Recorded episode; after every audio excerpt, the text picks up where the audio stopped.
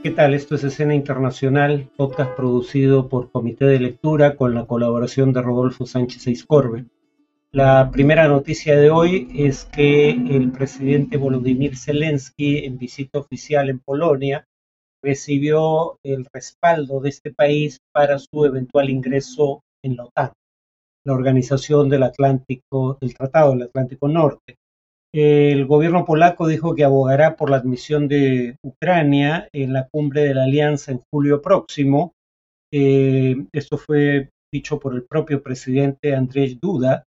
Eh, y eh, Zelensky está en Polonia para agradecer el respaldo de ese país en su defensa contra la invasión rusa.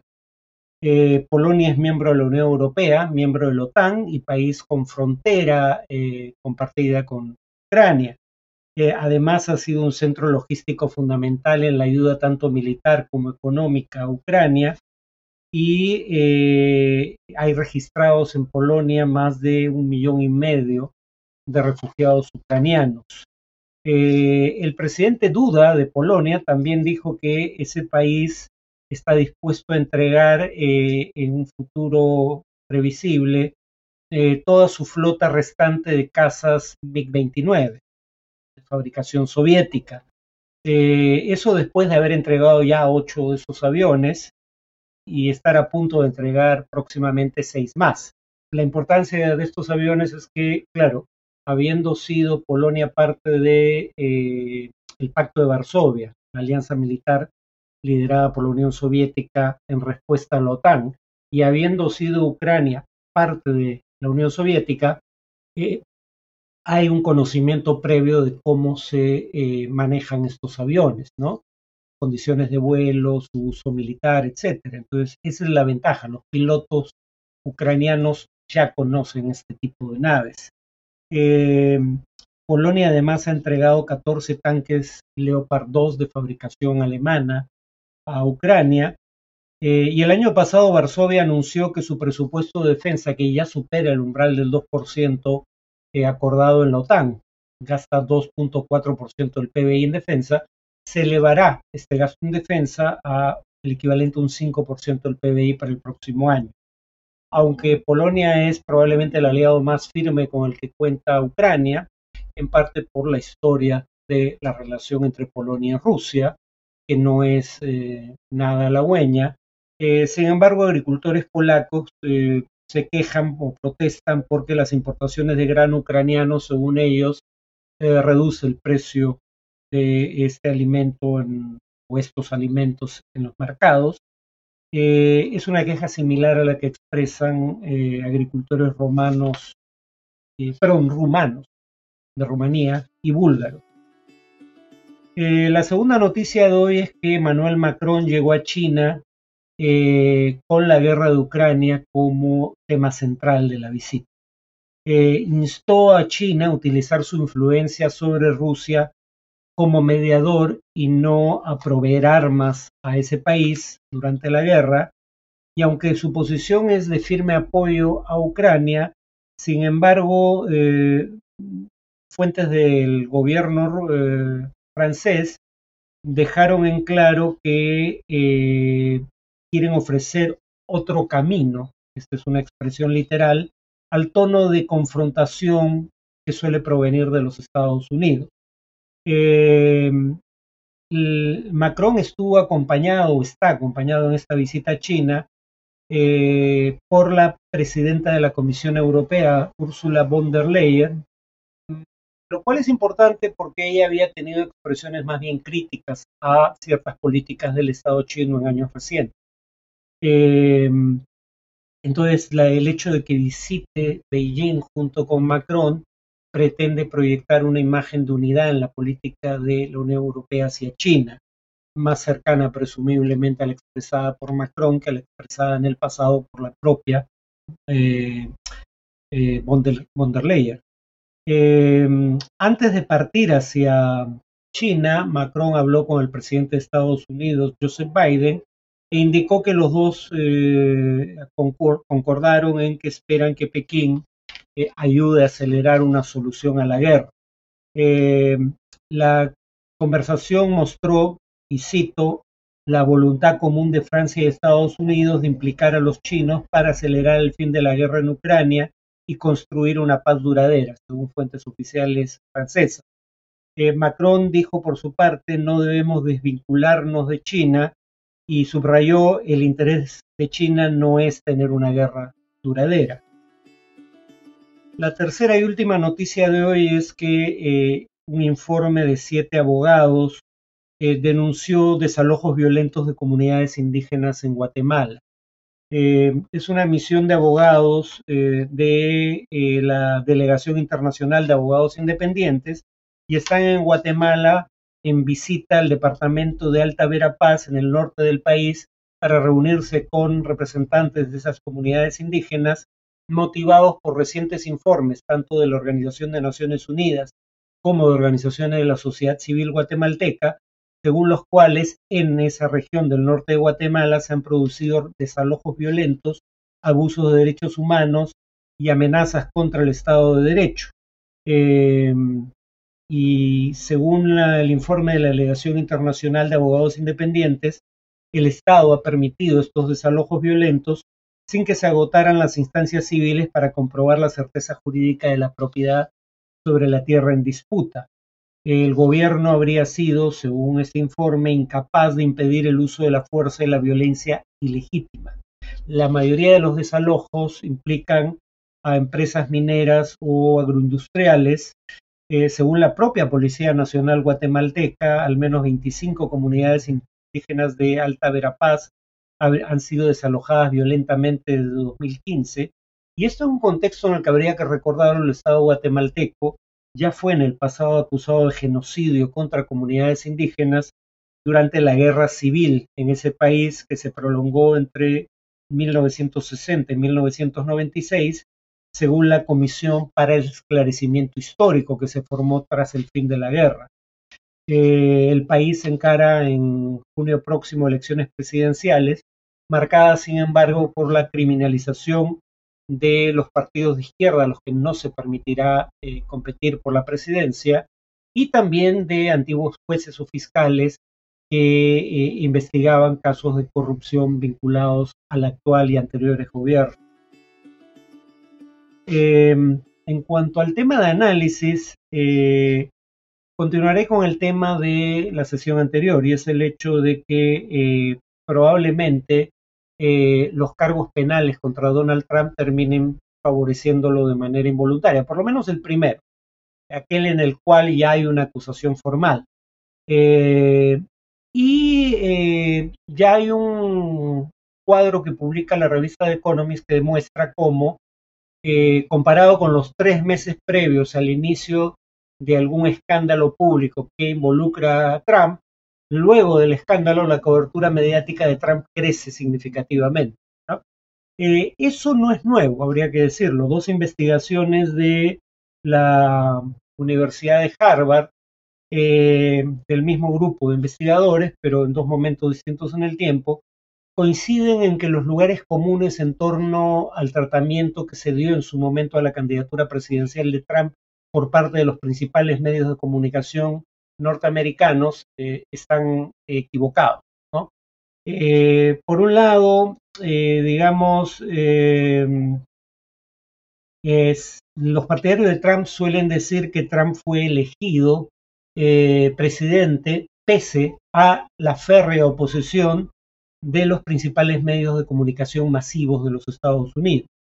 Y si bien es cierto que medios que califican como medios de comunicación masivos, digamos CNN o eh, el New York Times, eh, tuvieron una posición editorial crítica de eh, la candidatura de Donald Trump, eh, por otro lado, esos medios le dieron a Trump una cobertura bastante mayor que a otros precandidatos antes de las primarias republicanas.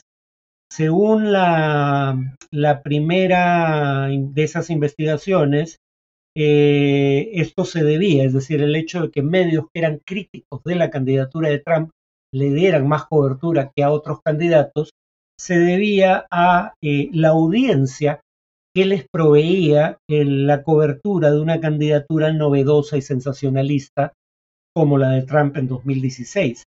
Eh, y por eso, según esta primera investigación, en el año previo al inicio de las primarias para elegir al candidato republicano a la presidencia del país, eh, los principales medios le dieron a Donald Trump casi el doble de la cobertura que le dieron a su principal rival en ese momento dentro de las primarias republicanas, Jeb Bush. Este último recibió un 18% de la cobertura total eh, antes de las primarias, eh, por oposición a un 34% de la cobertura que le brindaron a Donald Trump. Eh, merced a la cobertura de Trump, además, los republicanos obtuvieron una cobertura mucho mayor en la etapa previa al inicio de las primarias, el año previo, que los demócratas. los republicanos obtuvieron 63% total de la cobertura, más de la mitad de esa cobertura total asignada a Donald Trump, perdón, más de la mitad de la cobertura total de los precandidatos de republicanos a las primarias, ¿no? Eh, destinado a Trump, eh, mientras que la cobertura de los precandidatos demócratas en el año previo a las primarias fue en total de 37% de la cobertura asignada a precandidatos en primarias de los dos partidos. Es decir, Donald Trump solo tuvo casi tanta cobertura como todos los precandidatos mm, demócratas en las elecciones primarias de ese partido en el año previo a su inicio. Bueno, acá la paradoja es que esa cobertura de los medios de comunicación masivos eh, a Trump, eh, muy superior a la de cualquier otro contendor, equivalió a 55 millones de dólares de publicidad gratuita. Esto es más de lo que el propio Trump, eh, a través de sus fondos de campaña, había gastado hasta ese momento en publicidad. Y de esos aproximadamente 55 millones de publicidad gratuita, a los que equivalía la cobertura asignada, 30% eh, lo explica un único medio, el New York Times, un medio al que Trump atacaba constantemente y que fue sumamente crítico de eh, la eh, campaña de Trump en su posición editorial. Sin embargo, le dio mucha más cobertura que a cualquier otro precandidato. Un segundo estudio, eh, también de la Universidad de Harvard, constata que Trump continuó recibiendo más cobertura durante ya las primarias, o sea, la, primera investigación es del año previo al inicio de las primarias. Durante las primarias, Trump también recibió más cobertura que todos los precandidatos republicanos o eh, demócratas, ¿no? Eh, y esa cobertura de los medios de comunicación masivos a la campaña de Trump no se explica por consideraciones objetivas. No era el caso que Trump ya tuviera una posición, eh, digamos, preeminente en la intención de voto en las encuestas o que hubiera recaudado significativamente más fondos que otros precandidatos republicanos o demócratas. Uno podría decir, bueno, le dieron más cobertura a Trump, pero porque Trump tenía más intención de voto o había recaudado mucho más recursos que otros precandidatos. Ese no era el caso. De hecho, la primera de las investigaciones dice que cuando, esto es una cita textual, cuando su cobertura en medios comenzó a crecer con rapidez, no estaba encumbrado en las encuestas de intención de voto y virtualmente no había recaudado dinero.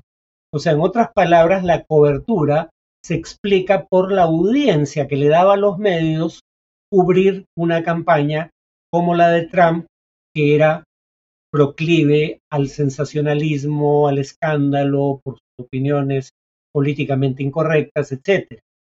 No es que medios como CNN o el New York Times, que eran críticos de la candidatura de Trump en su posición editorial, le dieran más cobertura por razones objetivas, ¿no?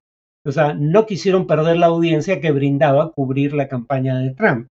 Eh, y alguien podría decir, bueno, le dieron mucha cobertura, pero si era una cobertura desfavorable, eso no debería contar. pero la cobertura no era fundamentalmente desfavorable. Según las mismas investigaciones, antes que centrarse en la controversial agenda de Trump en temas como el migratorio, la cobertura, eh, digamos, eh, abordaba la campaña, y lo dice uno de los propios estudios, como si fuera una carrera de caballo. Eh, al mucha de la cobertura de la campaña de Trump fue favorable, al principio por su ascenso en las encuestas, una vez que empezó a tener esta figuración en medios, el ascenso en las encuestas no es previo a la cobertura mediática, y luego merced a sus triunfos en las primarias republicanas. la cobertura ponía énfasis en eso que proyectaba una imagen favorable del candidato, pese a que la posición editorial de los mismos medios podía ser crítica del mismo. Em, y en general, como ya indiqué, eh, la, cobertura en tiempos más recientes eh, sigue aún ese patrón. Es decir, eh, cuando Trump, por ejemplo, ahora que acaba de ser acusado de un cargo criminal, está en el ojo público por la razón que sea, eso incrementa significativamente su cobertura mediática. y la paradoja es que eso le está ayudando a eh, a, recaudar fondos en mayor proporción que otros precandidatos republicanos. Por ejemplo, eh, en las 24 horas, eh, digamos, que mediaron entre el inicio del día en que compareció ante un juez y la misma hora del día siguiente, Trump recaudó más de 4 millones de dólares, repito, en solo 24 horas. Ahora, esto probablemente no tenga la misma influencia que parece haber tenido durante la campaña de 2016. En 2016 Trump era un personaje que nunca había ejercido un cargo público o había servido en las Fuerzas Armadas. Ahora es un personaje que ha pasado por el gobierno como presidente durante cuatro años. Entonces hay una trayectoria que juzgar y Trump polariza hoy en día al electorado de una manera en que no lo hacía aún hacia 2016, el año de las elecciones presidenciales que ganó. Eh, o sea, en otras palabras, Trump no deja indiferente a nadie. Muy poca gente tiene una posición neutra respecto a Trump. La gran mayoría tiene una posición irreductible a favor o en contra. Y creo que aunque los problemas legales de Trump nuevamente le van a garantizar una mayor cobertura y probablemente mayor recaudación, eh, dudo que eh, eso tenga el impacto que parece haber tenido en 2016. Repito, porque muchas posiciones en torno a Trump ya son virtualmente inconmovibles. En el Partido Republicano, de cualquier manera, él era el candidato con mayor probabilidad de éxito según las encuestas entre eh, ciudadanos que se autoidentifican como republicanos. Eh, la diferencia con Ron DeSantis ha crecido desde que se hizo público que podía ser detenido para que se le formularan cargos penales, eh, pero Trump ya iba adelante. Este crecimiento podría no ser, eh, digamos, duradero, aunque en el margen probablemente estos escándalos ayuden a Trump. Y repito, podrían en el margen nuevamente eh, perjudicarlo en las elecciones generales de ser elegido candidato eh, porque lo que sugieren las encuestas es que estos escándalos constantes están empezando a minar eh, su imagen en el único grupo electoral que todavía no tiene una posición firme en torno a, una eventual candidatura de Trump, que son los independientes. ¿no? O sea, en otras palabras, en resumen, creo que lo que estamos viendo va a ser una diferencia relativamente menor tanto en las primarias republicanas como en las elecciones generales, pero siendo eh, una influencia menor, eh, en las primarias probablemente sea favorable a Trump y en las elecciones generales probablemente sea perjudicial para Trump si es que llega a ser elegido candidato. Eso es todo por hoy. Nos vemos en el siguiente podcast.